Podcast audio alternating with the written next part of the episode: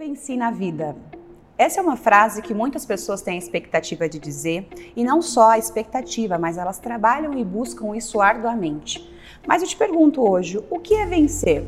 Quais são os indicadores? Em que momento da vida nós podemos dizer que nós vencemos? Quero convidar você a refletir sobre a história de Jó. Jó ele era um homem fiel a Deus, era um homem muito rico e próspero. E a palavra fala que ele, além de ter muitas fazendas, empregados, animais, ele tinha muitos filhos. Ou seja, a referência para muitos hoje do que é sucesso. Mas mais do que isso, ele era um homem temente e fiel a Deus.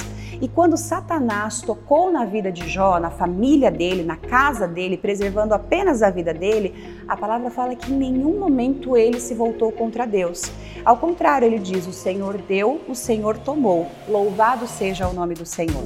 Se diante dessa história nós já finalizaríamos, nós já finalizássemos, nós poderíamos perceber que Jó, ele já foi um grande exemplo para nós. Mas a história dele não acaba aí eu quero dizer com isso é que, assim como diz lá em Eclesiastes 7:10, de que nós não devemos nos perguntar, nossa, os dias antigos eles foram melhores do que os dias de hoje, porque isso não é sábio.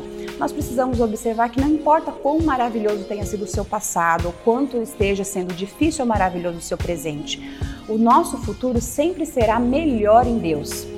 É, quando nós olhamos a história de Jó, nós entendemos que o sucesso não está só nas coisas, mas o sucesso está na nossa confiança e nossa fé em Deus. Em 1 João, capítulo 5, 4 diz: O que é nascido de Deus vence o mundo. E essa é a vitória que vence o mundo, a nossa fé. Portanto, queridos, hoje você pode dizer que você já é mais do que vencedor em Cristo Jesus. A sua fé é a garantia da sua vitória. Eu quero convidar você a se colocar diante de Deus durante essa semana e colocar os seus planos, os seus projetos, consagrá-los a Deus, porque eu tenho certeza que o melhor de Deus está por vir. Em Jó, capítulo 8, verso 7 diz assim, ó: começo parecerá modesto, mas o seu futuro será de grande prosperidade. Que o Senhor te abençoe e até a próxima.